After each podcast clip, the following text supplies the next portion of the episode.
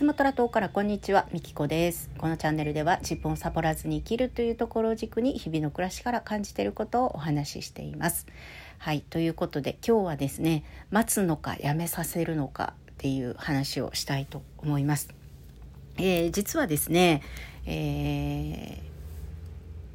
今、まあ、やってる日本語学校でまあ日本に行こうと思ったらある程度の基準がいるわけですよ。まあ、誰でも日本に行けるわけではなくてで一人ねちょっと厳しい子がいるんですよ。ついていけない子がいるんですね。はい、であのもう一度学び直しをさせるか今日本語えー、みんなの日本語っていう教科書を使ってるんですけどそれの1冊目これ2冊あるんですね。それの1冊目をやってて、えー、次ね2冊目に行ってももう無理なので、え、1冊目をもう一度学び直すのか、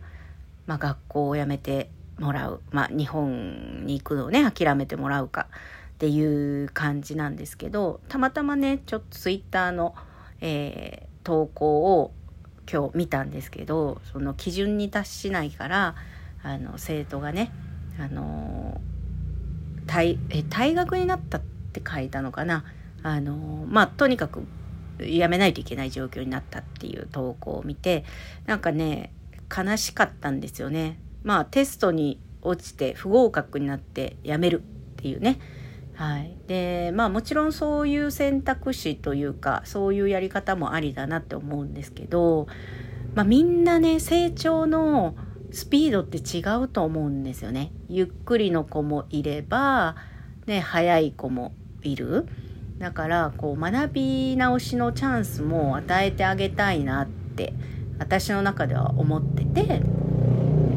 それは自分で選べばいいと思ってるんですよ。なのでこう私の考えとしては、これ私の考えね。私の考えとしては、とにかくね、自分で決めるっていうことが大事かなって思うんですよ。うん、あのー、点数が悪いです。じゃあ退学ですって言って学校側がするんじゃなくって、学び直しもお金がね、また同じ金額がかかるわけですよ。ね、そこまでして踏ん張っていきたいっていう気持ちがあるのか、ね、それともね、やめて違う道を選んでいくのか。なんかこう決めるこう人生において決めるっていうことを自分でする経験もしてほしいなっていうのもあってこう学校側からテストに受からなかったらやめてくださいみたいなこう排除的な感じではなくってこう待つっていうことも選択肢の中に入れたいななんて、えー、思ってます。でもやっぱり多くの学校っていうのは基準点があってそこに達しなかったらもうやめてもらうっていう感じみたいです。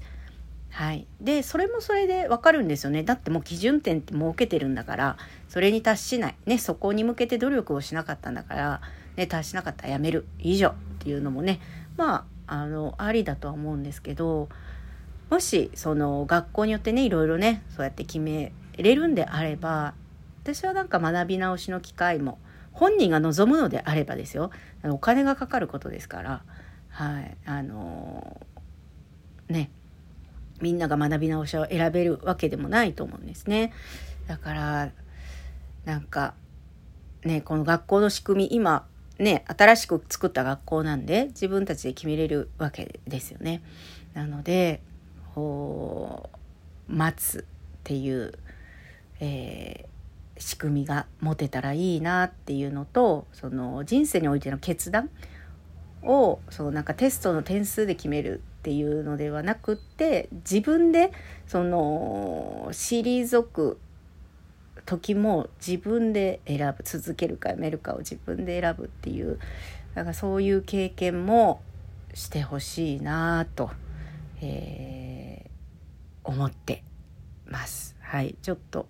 私の中でね今なんか迷いというかみんな一般的にやってる学校と違うことをしようとしてるので、まあ、これでいいのかなっていう、えー、迷いもあったのでちょっと残しておこうと思ってお話ししています。はい、ということで最後までお聴きいただきありがとうございました。